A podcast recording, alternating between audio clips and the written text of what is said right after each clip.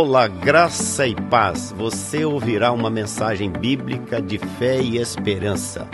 Estamos orando para que esta mensagem lançada germine, cresça e frutifique em sua vida para a glória de Deus Pai.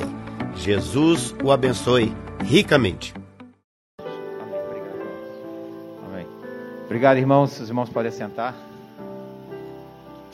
Que a graça e a paz do Senhor seja com todos vocês. Prazer, uma alegria estar aqui de novo. Obrigado pelo convite, pela oportunidade de trazer a palavra de Deus para vocês, dar a palavra de Deus. Nós já, que bom poder é, louvar o nome do Senhor, como nós temos louvado. Deus nos deu o seu Espírito Santo. Quando nós cremos no nome de Jesus, conforme as Escrituras, ele nos envia o Espírito Santo de Deus. Vocês se lembram do texto de João 14, 6? Quando Jesus estava se despedindo dos discípulos, eu estava tendo uma ceia com eles, comendo com eles. Ele falou que ele ia para a casa do Pai, mas que ele ia preparar lugar para os seus discípulos. Que ele ia voltar para buscá-los. E eles então perguntam: é, como é que era, onde, onde que era a casa do pai, que eles queriam ir também. Ele fala: Eu sou o caminho, sou a verdade, sou a vida. Ninguém vem ao pai senão por mim. Aí depois Felipe pergunta, né? Senhor, mostra-nos o pai.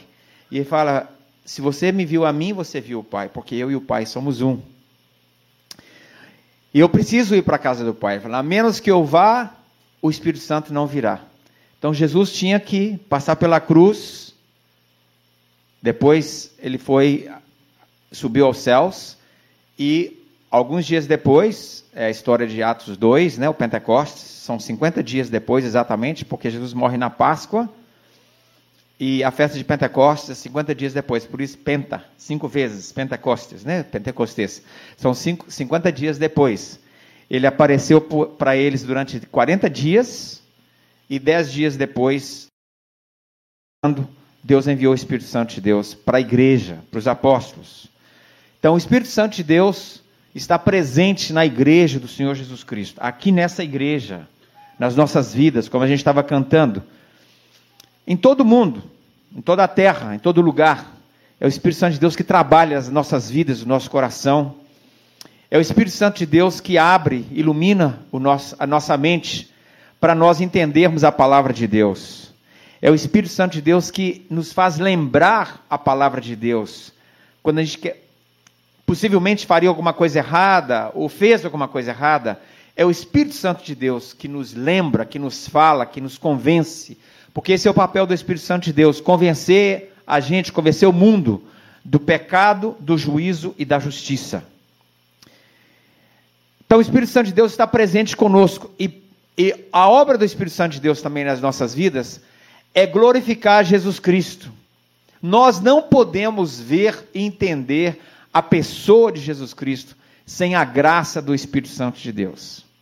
Porque o, parte do papel do Espírito Santo de Deus é glorificar a Jesus Cristo. Ele glorifica Jesus. Então foi o Espírito Santo de Deus que a, ilumina não só os apóstolos, mas os profetas e todos os autores das Sagradas Escrituras a escrever o que eles escreveram. Como diz lá é, o apóstolo Paulo em Timóteo e também em Hebreus, o autor de Hebreus, toda a escritura foi inspirada por Deus. Toda a escritura. Então eu, eu quero nessa noite, vai ser um, uma palavra um pouco diferente, porque é, eu, eu quero deixar bem firme para todos nós o papel da palavra de Deus nas nossas vidas, para conhecer, conhecer o próprio Jesus Cristo, o papel do Espírito Santo de Deus nessa, nessa peregrinação, né, nessa nossa formação, nessa nossa caminhada de entender a palavra de Deus. E nós vivemos numa geração também que também tenta destruir a autoridade da palavra de Deus. Isso está em toda parte, na universidade, na literatura, é, assim nas, no cinema, é, nos filmes que aparecem por aí sobre Jesus, sobre os discípulos. Então nós precisamos ter uma, uma compreensão e uma é, das escrituras, assim, do, do alto valor da autoridade das Escrituras nas nossas vidas, para conhecer a nossa fé, para conhecer Jesus Cristo. E o Espírito, quando nós ouvimos, continua a fazer essa obra nas nossas vidas. Amém, irmãos? Nós recebemos o Espírito Santo de Deus e ele abre a palavra para que nós possamos entendê-la. Nós estamos na estação do, do Natal e na história da igreja esses cinco domingos que precedem o Natal são chamados domingos do Advento, né? Que é a preparação para a vinda de Cristo que chega no Natal. Nós celebramos uma vez mais. Então é muito importante que nós tenhamos essa reflexão sobre é, Jesus Cristo nas Escrituras, a centralidade de Jesus Cristo na revelação de Deus, na palavra de Deus, na história do mundo, na história da civilização, na história da humanidade e na sua vida, na minha vida, na nossa vida. A Bíblia nos ensina que todas as coisas foram feitas por Ele. João 1. Todas as coisas foram feitas por Ele. E sem Ele, nada do que foi feito se fez. Ou seja, é Jesus Cristo quem sustenta é, as estrelas, o sol, a lua, a terra, as estações, faz a chuva chegar, o sol nascer, para justos e injustos, a chuva igualmente. Ele que ele, a vida está nele. Ele é a luz do mundo. Amém, irmãos? Esse é o Jesus que nós servimos. O seu vizinho, de qualquer religião que seja, o seu amigo, até aquele que, que talvez te maltrata ou te faz alguma coisa assim no trabalho, né? Assim, sempre tem essas pessoas. Olha, é, Jesus é que dá vida, inclusive, para essas pessoas, dá o alimento. As pessoas não reconhecem a centralidade é, da pessoa de Jesus Cristo no mundo que nós vivemos. E nós nem sempre reconhecemos, nós às vezes somos tímidos na expressão da nossa fé, na celebração da nossa fé, porque nós não, às vezes não temos essa visão da pessoa de Jesus Cristo. Na criação, na história, nas nossas vidas, na história das nações ao nosso redor. Seja Canadá, seja Brasil, seja Índia. A Bíblia nos ensina que Ele é o Rei dos Reis, Senhor dos Senhores. E a Bíblia nos ensina que toda língua vai confessar, todo joelho vai se dobrar. Todos os reis da terra, todos os governos virão a Ele e lhe prestarão culto lhe darão tributos. Esse é o Jesus que você confessa, esse é o Jesus que você serve. Então nós precisamos pedir a graça de Jesus Cristo para abrir o nosso entendimento, para que nós conheçamos a Jesus Cristo. Nós achamos que nós o conhecemos, mas nós conhecemos muito pouco da pessoa de Jesus Cristo. E é o Espírito Santo de Deus que continua a fazer essa obra das nossas vidas. Quando Jesus chama a Paulo, por exemplo, Paulo estava perseguindo os cristãos. O texto está lá em Atos 8, 8 e 9. Paulo perseguindo os cristãos. Estevão estava pregando o evangelho. Quando ele termina de pregar o evangelho, Pedro confronta a Israel. Ele mostra na história de Jesus, ressuscitou os mortos, e eles o crucificaram. Fala assim, vocês o crucificaram. Nossos pais rejeitaram os profetas e rejeitamos a Jesus. E ele convida o povo de Israel naquele sermão.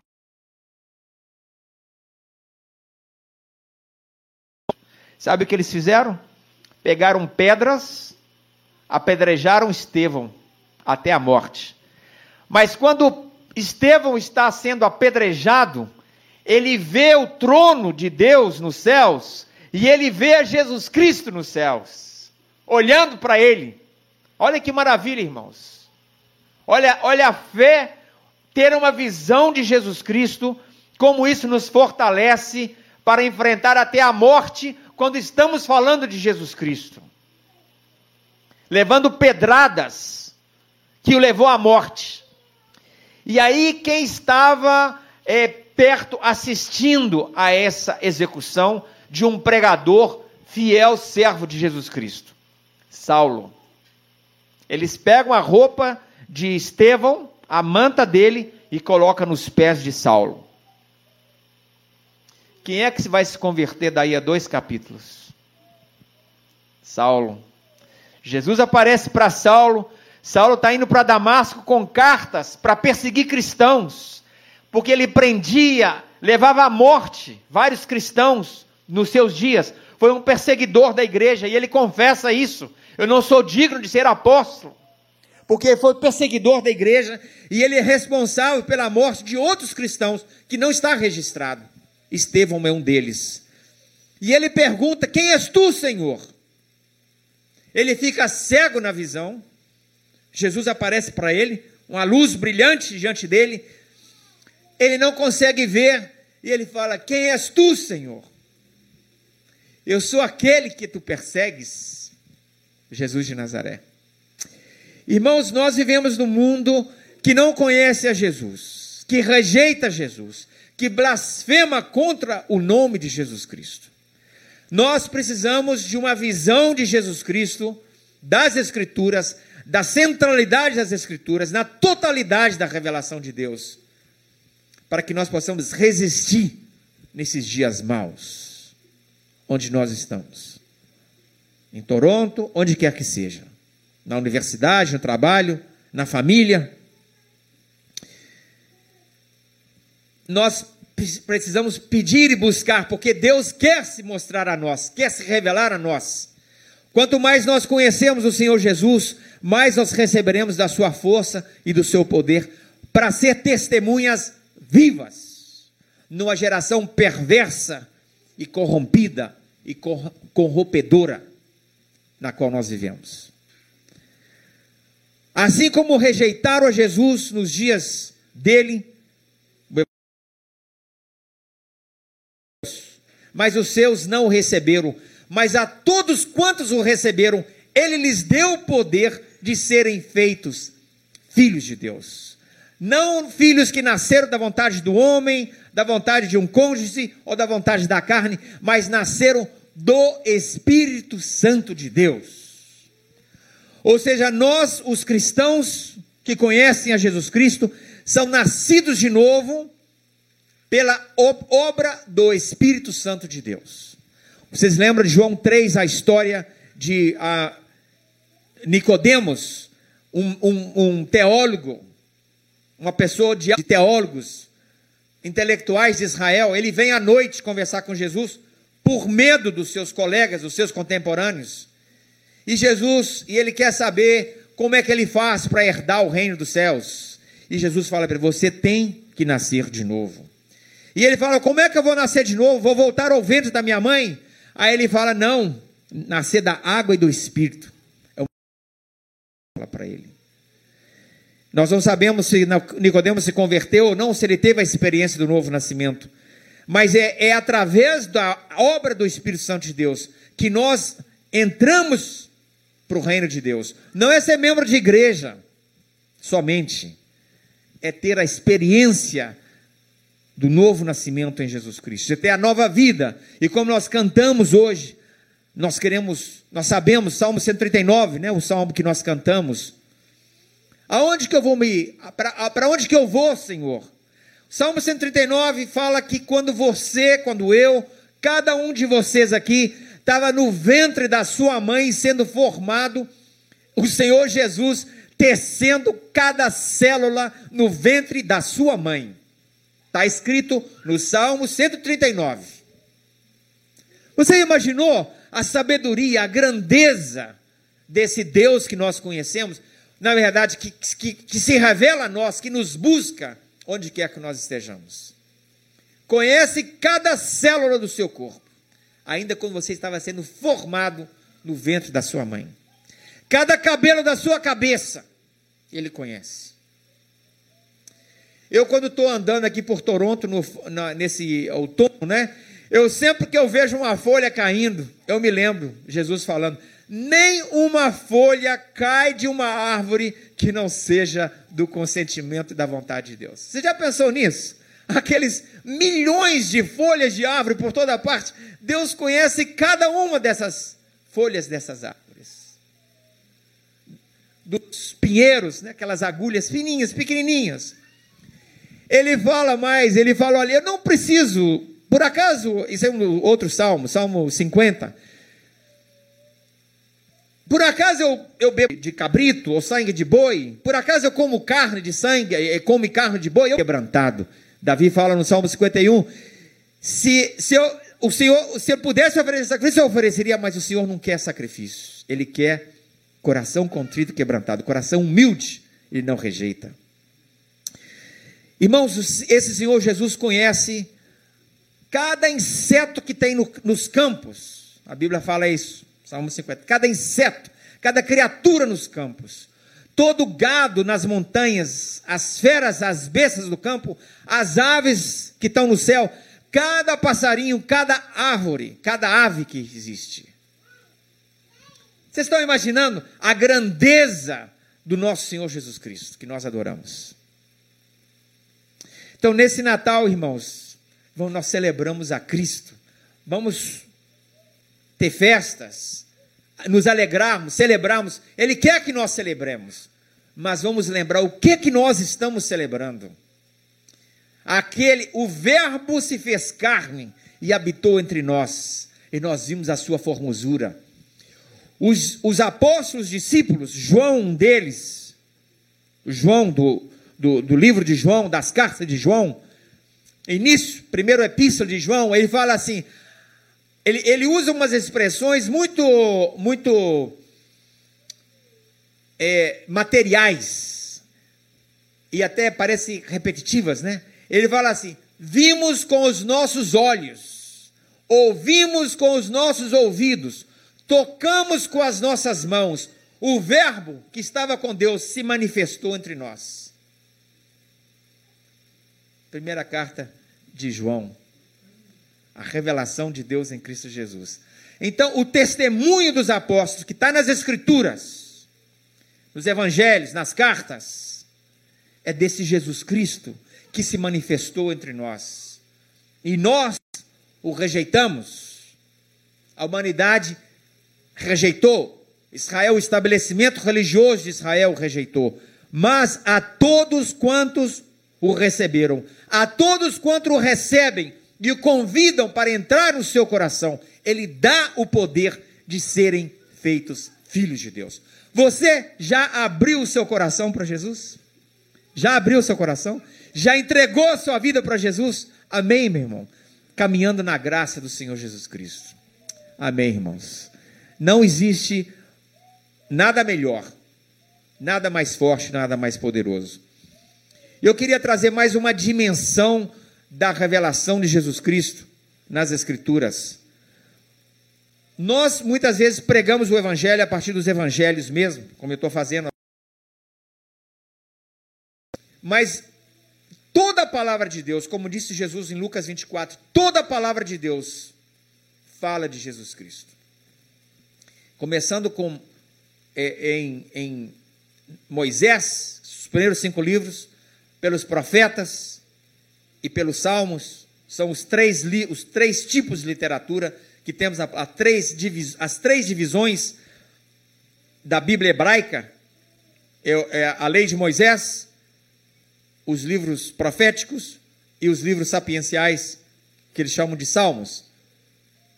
Passando por toda essa literatura, ele mostrou aos seus discípulos quem ele era. Toda a Escritura fala de mim. Então, irmãos, nós precisamos abraçar toda a palavra de Deus como palavra de Deus que nos mostra e nos revela a pessoa de Jesus Cristo. Muito antes dos evangelhos serem escritos, foram escritos depois da morte de Jesus, os apóstolos e os discípulos de Jesus liam, eles tinham a Bíblia hebraica, a lei de Moisés, os profetas e os salmos. Eles escreveram para nós, inspirados pelo Espírito Santo de Deus, os evangelhos e as cartas, nos, nas décadas seguintes, depois de Jesus Cristo ter sido morto e ressuscitado e assunto aos céus. Então, eles liam os salmos, e nos salmos, em outros textos, eles explicavam que Jesus havia de vir. Eu quero ler, por exemplo, textos que nós lemos no Natal, é Isaías 9, e eu quero falar um pouquinho sobre, falando de Jesus Cristo na criação, em toda a criação, inclusive nas nossas próprias vidas. E Isaías 9 é um texto que aparece muito na aqueles que gostam de música clássica. O, o Messias de Handel usa muitos dos textos de Isaías para falar é, do desse príncipe da paz, né, o reino desse Senhor Jesus que estava que, que viria. É, e antes de ler esse texto, eu quero dizer mais uma coisa. Quando nós cantamos aqui hoje que Ele é a nossa vitória, Jesus Cristo venceu o inimigo. Seu inimigo, meu inimigo, o grande inimigo da, da humanidade, que é Satanás, que é o diabo. No livro de João, várias vezes ele fala que o, o, o príncipe desse mundo foi condenado. Na morte de Jesus está condenado. Então, os Salmos fala várias vezes sobre esse tema da vitória de Cristo sobre o mal, triunfo sobre os nossos inimigos. Esse tema de Deus como o guerreiro é muito, é muito forte em todas as Escrituras. E Jesus é esse rei que vence o inimigo no Antigo Testamento. É o rei que vence o inimigo. Em Apocalipse, ele é o cavaleiro também, é um guerreiro, está montado no seu cavalo, não é? E, e vem fazer a, a, a sua batalha final da história no fim da história, mas ele já é o Senhor da história. Ainda que nós estamos nesse momento esperando ainda o, o retorno e a consumação dos séculos, nós sabemos que Cristo já é vitorioso na história. A história está nas mãos do nosso Senhor Jesus Cristo. Os reinos desse mundo estão nas mãos dele. Nós sabemos os dias estão contados, mas a vitória já é dele. Um exemplo que ele é o Senhor da história, está na história de Êxodos, por exemplo. Antes de ler Isaías, eu quero fazer essa referência, porque essa temática de Jesus, de Deus, o libertador, o guerreiro, que vem tirar o homem da, da opressão de outros homens, da opressão que existe no mundo. A, a primeira grande experiência, que é um paradigma nas Escrituras, é o próprio Êxodo. O povo de Israel foram imigrantes no Egito durante um período de fome na Palestina. Foram buscar comida e aí ficaram porque José, filho de Jacó, havia sido vendido como escravo e aí agora ele era o segundo vice-rei do, do Egito. E aí os convidou e eles ficaram no Egito, multiplicaram aí promessa de Deus a Abraão, que os filhos dele iam se multiplicar, iam continuar se multiplicando. Mas aí as coisas mudaram no Egito e vieram a ser oprimidos. E a história é uma história de genocídio, uma história muito triste que está descrita lá em Êxodos 1, particularmente. As crianças, quando nasciam, se era do sexo masculino, era para matar o faraó passou um edito que era qualquer egípcio que visse uma criança que, que nasceu menino para jogar no rio. Por isso que a mãe de Moisés colocou ele numa cestinha no rio, colocou numa cesta, não jogou o filho na água. Genocídio para exterminar o povo de Israel. Trabalho forçado, etc, etc. Lê Êxodos 1, você vai ver essa história descrita. Aí Deus levanta esse Moisés, que volta ao Egito e desafia o Faraó. Desafia o Faraó: deixa o meu povo ir para adorar o meu nome. Aí você vê no livro de Êxodo todas aquelas descrições mostrando o poder de Deus sobre a natureza. É o rio que vira sangue, é, a, é a, o dia que vira trevas profundas, é, são as várias pragas, mostrando ao povo egípcio o poder de Javé, o poder do Senhor, Deus da história. Para que o mundo conhecesse, ah, e ele libertou o povo não só do faraó, mas fala dos deuses, das garras dos deuses do Egito. Está em Êxodos 12, parece que é o versículo 6. Os deuses, as potestades das trevas que estavam no Egito, foram derrotadas pelo poder de Jesus, de Jesus Cristo. Ainda que não era conhecido, era Deus, né? Yahweh, as quatro letras, né? É, o Senhor. Irmãos, esse vem sendo o paradigma na história da libertação daqueles que são oprimidos por qualquer coisa que seja a opressão. O fundo da opressão sabemos que é espiritual na maioria das vezes. Porque diz a Escritura, Jesus falando em João também, o diabo, João 10, veio para quê? Para matar, roubar e destruir. Mas Jesus nos dá graça e poder sobre a obra de Satanás. Então, irmãos, não só ele, ele, ele derrota, ele é o Senhor da natureza, da criação, é o Senhor da história de todas as nações, mas ele também recebeu poder sobre no sobrenatural, no mundo espiritual, que é onde nós existimos, onde nós passamos a existir pela graça de Deus através do novo nascimento. Ainda que nós estamos aqui como nós estamos, como servos de Deus, como filhos de Deus, nós também existimos em uma realidade espiritual que está em Cristo Jesus. Vocês se lembram também, João, quando Jesus estava na frente de, de Pilatos e eles disseram que ele era rei? Não, ele não é rei. Aí Pilatos conversa com ele e ele fala: Meu reino não é desse mundo. Pilatos reconhece que ele é rei, ainda que os judeus não o reconheciam, e ele fala: Não, meu reino, o meu reino, se meu reino fosse desse mundo, eu poderia fazer outras coisas, mas meu reino não é desse mundo. Estamos falando do Rei Jesus, um novo reino, uma nova natureza, na qual você existe, na qual eu existo, na qual nós existimos, no reino de Deus. Então nós temos essa dimensão de uma vida espiritual. Por isso nós oramos, por isso nós adoramos a Jesus, por isso nós estudamos a palavra de Deus também, para entender as coisas espirituais se discernem espiritualmente. Irmãos, então, Isaías escrevendo, ele fala aqui então sobre essa profecia: O Senhor enviou uma palavra contra Jacó e ela caiu em Israel. Todo o povo saberá. Samaria, Efraim, etc. Ele vai dizendo, porque o Senhor suscita, aí ele está falando dos inimigos. É, desculpa aqui, eu, eu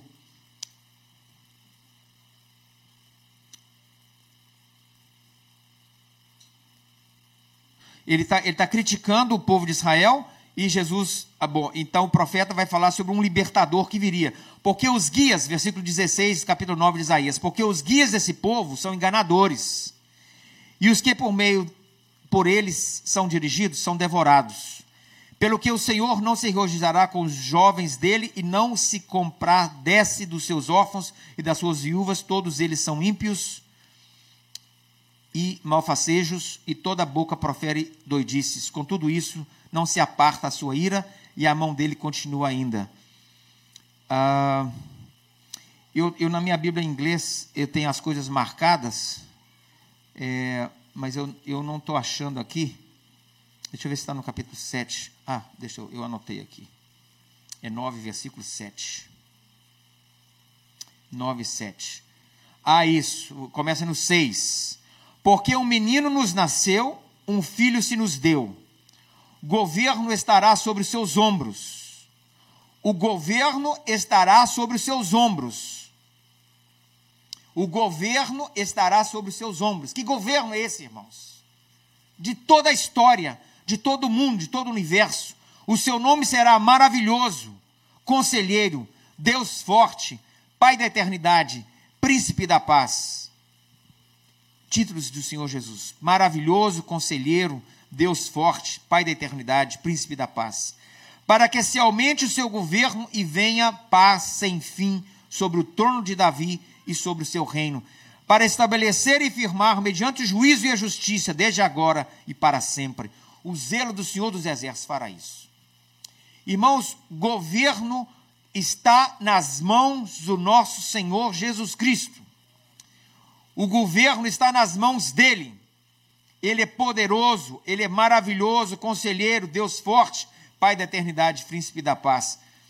Ele é filho de Davi, aí vem essa promessa, está em todas as escrituras, mas segundo Samuel 7, o profeta Natão fala para Davi que da semente de Davi ia nascer um que ia assentar no trono dele para sempre. O reino dele não teria fim. E é disso que está falando aqui. E Jesus é o filho de Davi. Ele é o rei, de, ele é o rei que viria e que veio. Para terminar, irmãos, eu vou ler o Salmo 72. É, os salmos, muitos deles, falam desse rei que viria. Aqui, um salmo de Salomão 72, orando para que Deus abençoe o rei. Concede ao rei, ó Deus, os teus juízos e a tua justiça ao filho do rei. Concede ao rei, ó Deus, os teus juízos e a tua justiça. Juízo e justiça, a base do trono de Deus para governar. Julgue ele com justiça o teu povo e os teus aflitos com equidade. Os montes trarão paz ao povo, também as colinas atrarão com justiça. Julgue ele os aflitos do povo, salve os filhos dos necessitados, esmague o opressor. Irmãos, sempre essa, essa tônica, esmague o, professor, o opressor, ele vai, ele destruiu o destruidor, né? Estou querendo falar aqui da Dilma com essas frases loucas dela, mas ele destruiu o que destruía. Jesus destruiu o inimigo das nossas almas. Destruiu, esmague o opressor com a justiça, justiça eterna. Ele permanecerá enquanto existir o sol, enquanto durar a lua, através das gerações. Esse é o trono de Davi no qual Jesus se assenta. Seja ele como chuva que desce sobre a campina ceifada, como aguaceiros que regam a terra. Floresça em seus dias o justo e haja abundância de paz, até que cesse de haver a lua. A lua nunca vai deixar de ser, de ser lua, então a abundância de paz no seu reino é eterna também. Domine ele de mar a mar e desde o rio, Rio Eufrates, estava falando de Davi naquela época, um dos descendentes de Davi, até os confins da terra, ou seja, toda a terra. Curvem-se diante dele os habitantes do deserto, os inimigos lambam o pó. Outra vez, referência ao Gênesis, a promessa de Deus, que da semente da mulher ia nascer um que ia esmagar a cabeça da serpente, e a serpente havia sido amaldiçoada, que ia caminhar rastejando pela terra e comeria o pó da terra. Tarsis e das ilhas, reis de Sabá e Sebá, lhe ofereçam presentes, e são nações da antiguidade. E todos os reis se prostem perante ele, todas as nações o sirvam, porque ele acode ao necessitado que clama, e também ao aflito e ao desvalido. Ele tem piedade do fraco e do necessitado, e salva a alma seria do indigente, mas não é esse sentido. Esse sentido seria o necessitado, o oprimido. Redime a sua alma da opressão e da violência. Então, a figura de Jesus como redentor, ele redime a sua alma da opressão e da violência. Precioso lhe é o sangue deles. Viverá, lhe dará o ouro de Sabá e continuamente se fará por ele oração e o bendirão todos os dias haja na terra abundância de cereais que ondulem até os cimos dos montes, seja a sua messe ou a colheita como no Líbano, e das cidades floresçam os habitantes como a erva da terra. Subsista para sempre o seu nome, prospere enquanto resplendor, resplandecer o sol. Prosperidade enquanto resplandecer o sol no reino do Senhor Messias. Nele sejam abençoados todos os homens e todos lhe chamem todas as nações lhe chamem bem-aventurado. Bendito seja o nome, seja o Senhor Deus, o Deus de Israel, que só ele opera prodígios. Bendito para sempre o seu glorioso nome, e da sua glória se encha toda a terra.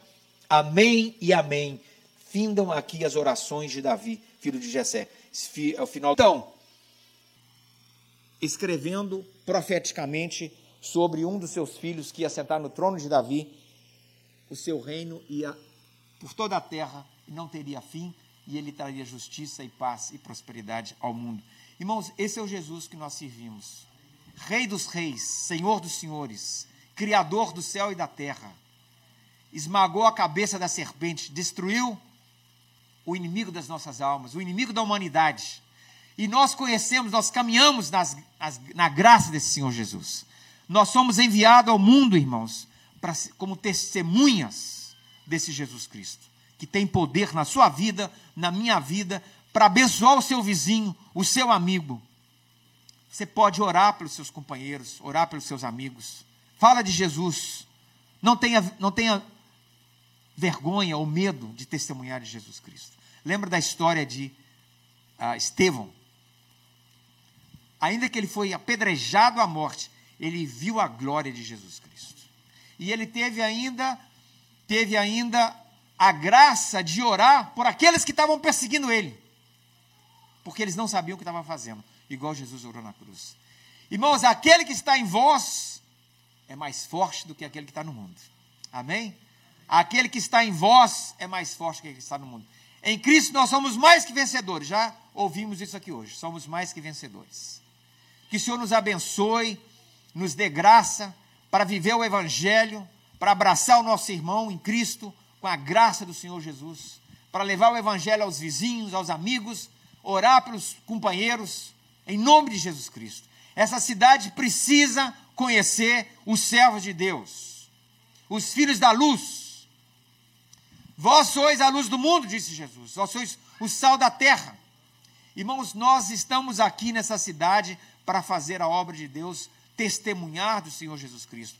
E Ele nos deu o seu Espírito Santo para nos ajudar a entender as Escrituras, para falar dele para os outros. E Ele está falando no coração das pessoas, porque diz as Escrituras: Ele não quer que nenhum se perca, mas que todos venham ao arrependimento, que todos o conheçam. Porque, e lemos aqui nas Escrituras: todo joelho se dobrará, toda língua confessará, todos os reinos da terra vão trazer tributos para o Senhor Jesus Cristo. Amém? Bendito seja o nome do Senhor. Vamos orar. Senhor, nós te damos graça pela Sua palavra, Senhor. Te exaltamos, Senhor. Te exaltamos, Senhor Jesus. Te glorificamos nos rendemos a Ti, Senhor. Nós nos rendemos a Ti. Nós confessamos os nossos pecados, Senhor. Perdoa os nossos pecados, Senhor. Perdoa, Senhor. Abre os nossos olhos para que nós possamos andar na luz, como Tu na luz estás, Senhor. Firma os nossos passos, Senhor, na Sua presença. Que nós possamos andar dignos, Senhor, da vocação que o Senhor nos deu, como Teus filhos, Senhor. Te damos graças, Senhor, pela Sua palavra, te damos graças pelo Seu Espírito Santo, Senhor. Aviva, Senhor, aviva o nosso coração. A obra do Senhor nas nossas vidas, Senhor. Abençoa esta igreja, abençoa os jovens que estão aqui, Senhor. Que eles sejam fortes, destemidos, Senhor, numa geração que se perde, numa geração corrompida, Senhor. Guarda os teus filhos, Protege os teus filhos, Senhor. Que a igreja, que nós sejamos pessoas de oração, orando, Senhor, pelos jovens dessa igreja, Senhor.